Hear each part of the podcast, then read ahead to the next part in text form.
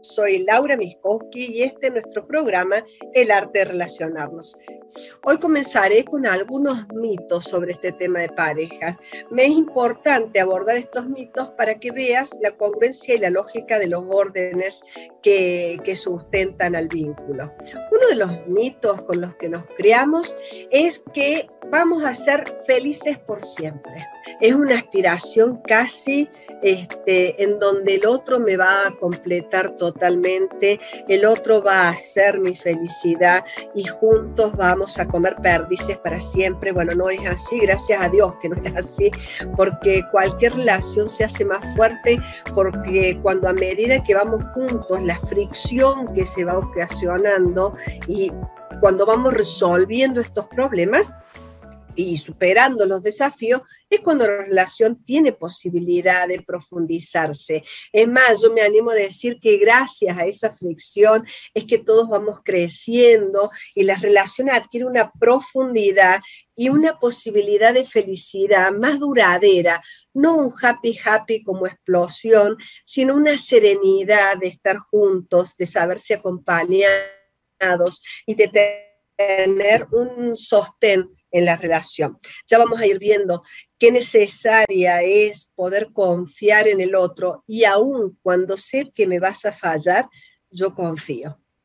Otro de los mitos que quiero abordar es que el amor es para siempre, ¿viste? Una vez que vos conociste a tu príncipe, aquí llegó corintellado absoluto y va a ser para siempre. Bueno, no es así. Al vínculo hay que construirlo, hay que alimentarlo, las relaciones son como plantitas y cuando digo como plantitas es la metáfora exacta, porque si las regas de más, las plantas se mueren. Vamos a ver que uno de los órdenes que vamos a estar eh, charlando y profundizando dentro de poquito es justamente el límite que tiene el intercambio y cómo en este intercambio hay una danza para un justo dar y tomar en la medida en que ambos podamos estar en una deuda sana en la relación. Otro de los vínculos es que el amor de pareja es solo entre hombres y mujeres. Y este, y no, el amor hemos visto que es heterosexual, pero aparte, entre hombres y mujeres hay un montón de posibilidades y de llegar a acuerdos para lograr estar juntos, para compartir momentos. Vimos en el primer programa justamente la historia de la evolución que ha tenido la pareja y la familia para ser abarcativa, lo hice en el primer programa, y para que tengamos una visión más amplia. Si bien es cierto que en algunas áreas voy a enfocarme a la relación de hombre y mujer porque es la más diferente. Bueno, vimos entonces que hay diferentes tipos de pareja, posibilidades de relación.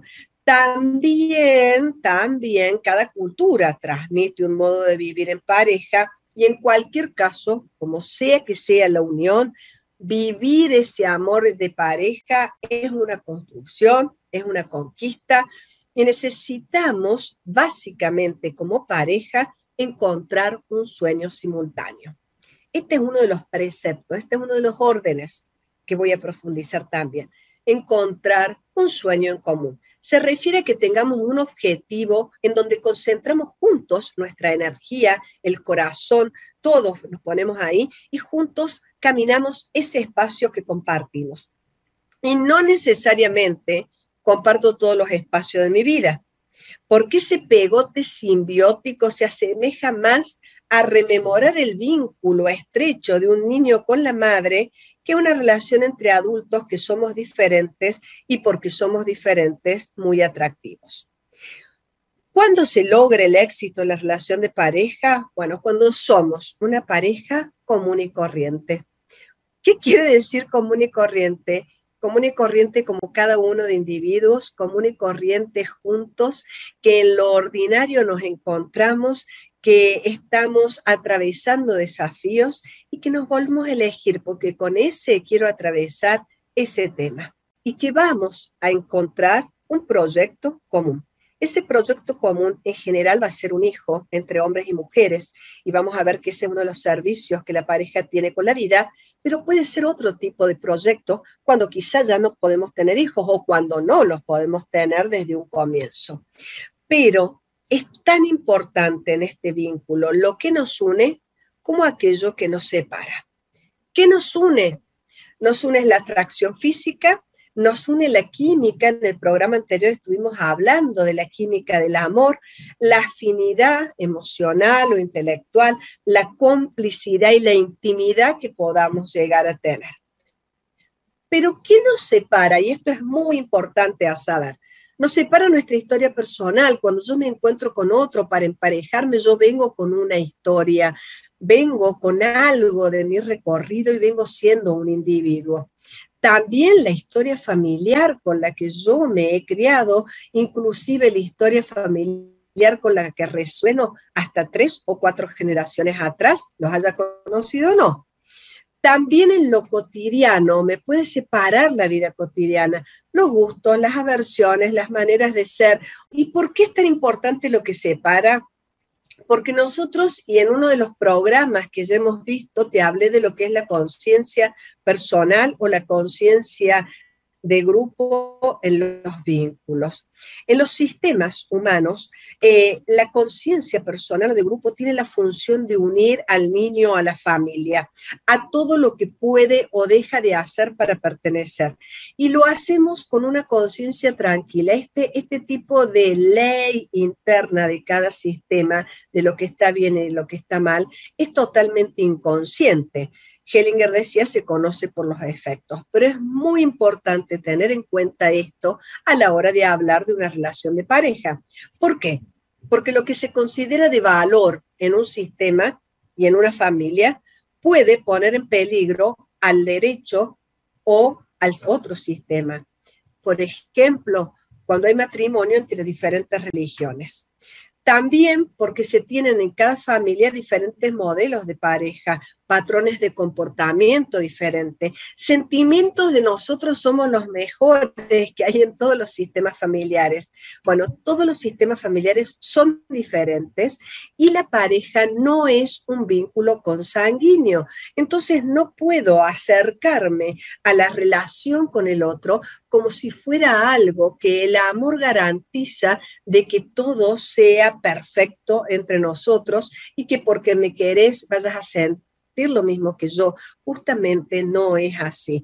Hay una fuerte atracción, hay una fuerte química, hay un fuerte impulso sexual para, para la vida, porque es uno de los servicios de la pareja, pero hay creencias, hay costumbres, hay hábitos, hay ideas totalmente diferentes, sea que sea una pareja heterosexual, homosexual o de cualquier tipo de la cantidad de parejas que hay, son dos mundos diferentes y se impone un trabajo individual en la propia historia para poder estar con el otro.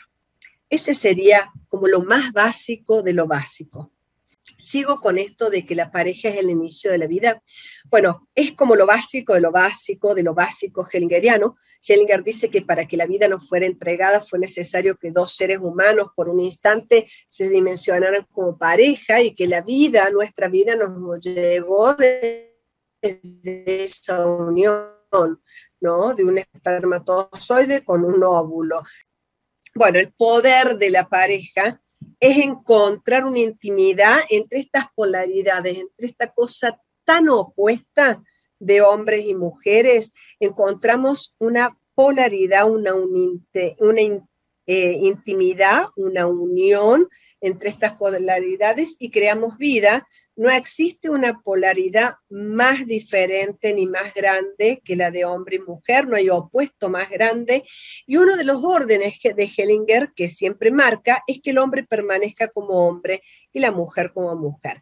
Justamente porque nos falta algo, el otro tiene un sentido de seguir siendo en mi vida. El otro se convierte en algo que me enriquece porque añade algo que yo no tengo.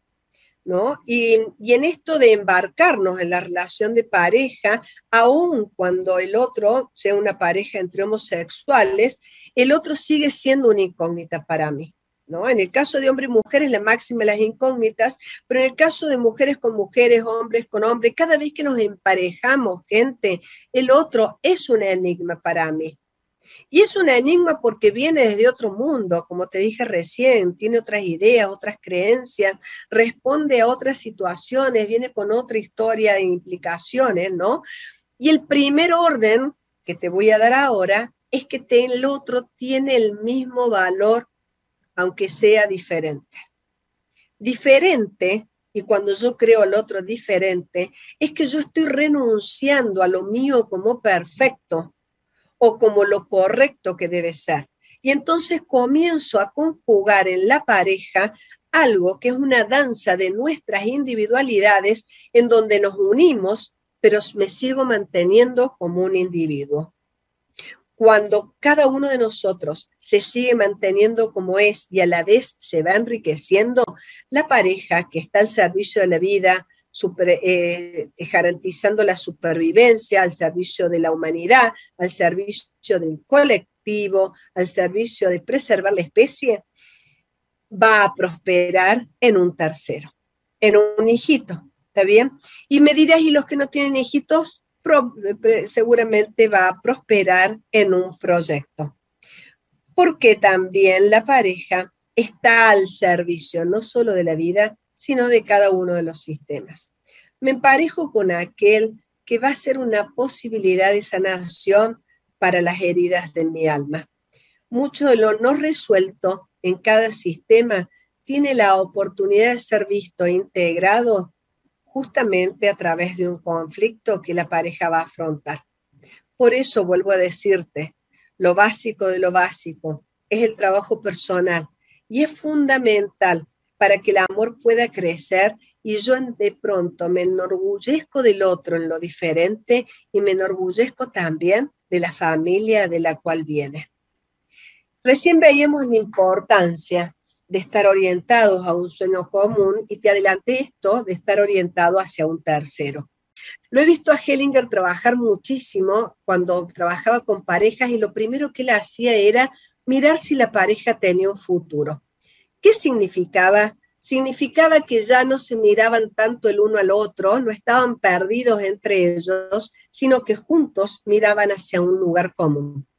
Ese lugar común al cual que ellos miraban que podía ser un proyecto, que podría ser un hijo, era lo que le daba un futuro a la pareja. Y entonces la pareja se convertía en una danza de mirarse, de nutrirse entre ambos y de volcar toda esa nutrición en un tercero. ¿Por qué? Porque este vínculo es un vínculo con consecuencias y cuando un hombre y una mujer se unen y, se vinculan a través de un hijo, ese vínculo es indisoluble. Y esta es la grandeza de la sexualidad, crear un vínculo tan profundo en el alma, indisoluble no por una cuestión de matrimonio, sino por una cuestión de sexualidad. Vimos en el programa anterior que la sexualidad es un impulso poderoso, poderosísimo. La sexualidad es un impulso impresionante y en ese sentido es más grande que el amor. Cuando hay amor con sexualidad se convierte en una relación maravillosa y en una realización mutua. Pero a través de la sexualidad y alrededor de la sexualidad hay un juego de poder que es nefasto. ¿Sabes cuál es? Cuando uno quiere y desea y el otro solo concede. Porque el que concede se coloca en una posición de superioridad y manipula el deseo de la relación y al otro aquí en la sexualidad también rige este orden de igualdad de rango. Significa que ambos deseamos y concedemos por igual. El amor logrado se basa en la igualdad del desear y del conceder, en donde ambos compañeros se sienten confiados en que su deseo va a ser cobijado en el otro. Y decime si muchas cuestiones no tienen que ver con estos juegos de poder y fricciones en donde yo te tengo en mi mano porque yo tengo el sí o el no. Ese juego que hay en la sexualidad de conceder y desear es uno de los juegos más nefastos y que más daño hace a la relación de pareja. Es importante que ambos deseen y concedan con amor esto tiene que ver con la igualdad de rango. Te das cuenta que tiene una, todo lo que te estoy diciendo tiene una obviedad. Con la igualdad de rango tiene que ver con que ambos derechos, que ambos reconozcan, perdón, que el otro tiene los mismos derechos. La igualdad de rango significa que yo no transfiero las cuestiones de pareja en mis hijos y la igualdad de rango significa que no veo a mi pareja ni como mi mamá ni como mi papá. Estos juegos de poder y manipulación trastocan toda la relación y es un requisito básico, básico que yo pueda mantenerme en esta igualdad de rango. Somos diferentes, no somos homólogos y sin embargo estamos en el mismo orden de la jerarquía. Y vuelvo, pareja significa que cada uno es responsable de sí mismo. Otro de los requisitos que vamos a ver es que para que esta relación se logre ambos que vienen de dos mundos y de dos tribus totalmente diferentes abandonen su familia de origen, chequeen los principios de su familia, chequeen los principios de la familia del otro y negocien principios para un futuro sistema que no es el de origen. A la vez, este es un juego y una danza difícil, una danza como, como con un pasito y seguir el ritmo, porque por un lado abandono mi sistema de origen, por otro lado chequeo los del otro, que significa honrarlo al otro y honrar la familia del que él viene. A veces nosotras, las mujeres, por ejemplo, queremos educar a nuestros hombres, ¿no? Y de esa manera, ¿cuánto lesionamos lo que ellos son? ¿Cuánto lesionamos el respeto que tenemos que tener por el otro? ¿Y cuánto lesionamos el respeto hacia el propio origen, hacia su propia historia o hacia su familia? Esto también y más rige cuando el otro viene de una relación anterior, es decir, que no es un auto primera mano ni cero kilómetros, viene con una relación anterior. Inmiscuirse en temas de su pareja, inmiscuirse en la crianza de los hijos si tiene hijos anteriores, es no ocupar mi lugar y es lesionar el alma de mi compañero. Mi compañero viene con esta historia y yo debo respeto a toda su historia tal y como es. La relación de pareja eh, es donde más se ve uno de los órdenes hellingerianos que tiene que ver con el tomar y con el dar. Hellinger nos decía que toda relación comienza con un intercambio, que toda relación es como caminar, que hacía falta entrar en una deuda o en un desequilibrio para que la relación avanzara. Y tiene que ver con que cada vez que alguien me da algo, yo, si lo tomo y lo reconozco, voy a sentir en el alma un peso y una obligación y voy a querer devolverle algo, generalmente algo más. Y en este intercambio de que ahora al otro le pesa y entonces me devuelve algo yo le doy, en este intercambio de dar y tomar unido al amor, en este intercambio la relación va lográndose y es un intercambio positivo, creciente, creciente en felicidad. Te diría que es uno de los pilares de la felicidad, porque a mayor intercambio, mayor felicidad. Pero este intercambio también funciona de manera negativa. Y si el otro me daña en algo, yo recibo y tomo y ese peso de querer devolver también lo siento en el alma.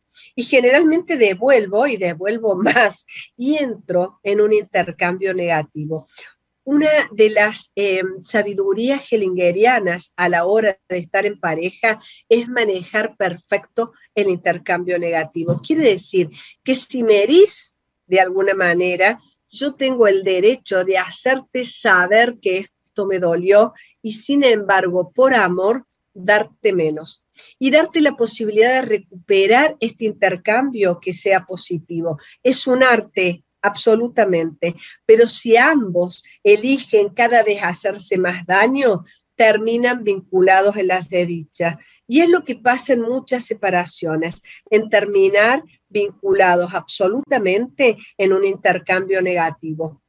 La relación también en este tomar y en este dar tiene un límite y una medida. ¿Por qué? Porque yo no le puedo pedir al otro lo que no me puede dar y tampoco puedo, dar lo que no tengo o lo que el otro no está dispuesto a dar. Es, es, es un intercambio, es, es la magia justamente de estar vinculado, de elegir una relación con alguien que viene de otra tribu y no conozco. Cuanto uno da, el otro tiene que estar dispuesto a sostener ese desequilibrio. Si yo doy mucho, mucho, mucho, el otro va a llegar un momento que no va a poder compensarme y las relaciones muchas veces ahí acaban y el otro se retire. O a veces cuando doy, doy, doy, doy, doy, el otro siente tanta presión que a veces comienza a dar menos. De esta forma, el desequilibrio en este intercambio va en aumento y es continuo cuanto más claro se puede encarar este tema de intercambio, este hecho, tanta más serena y más humilde se vuelve la relación. Por eso te decía que una relación lograda es una pareja común y corriente, en donde ambos estamos, somos diferentes, tenemos igualdad de rango, podemos compartir, dirimir, preguntar, necesitar, conceder, estar juntos y también decir, no puedo, no sé, no sé cómo hacer esto. Una relación más serena, más humilde, es una relación lograda. Jerarquías, y con esto cierro, ambos compañeros tienen el mismo rango, te habrás dado cuenta, ¿no? Ambos el mismo valor. Sin embargo, se mantienen diferentes.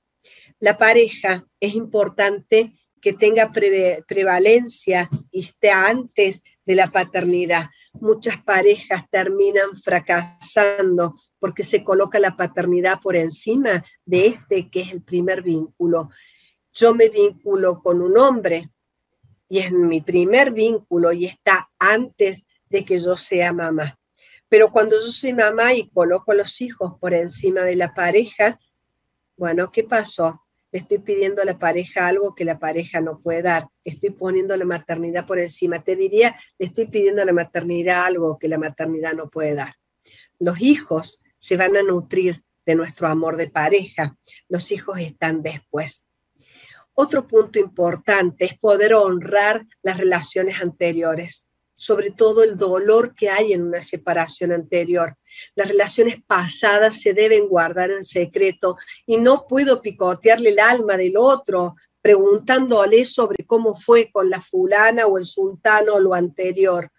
¿Te das cuenta el nivel de falta de respeto que hay ahí? Eh, ni qué decirte si quiero educar los hijos que son de él o de ella, nefasto. Y con muy buena conciencia, ¿eh? Pero fíjate, estoy, estoy desplazándome en la jerarquía en el lugar de otro padre. Pero bueno, son algunos, algunas de las cuestiones que quería traerte hoy para que pudieras mirar.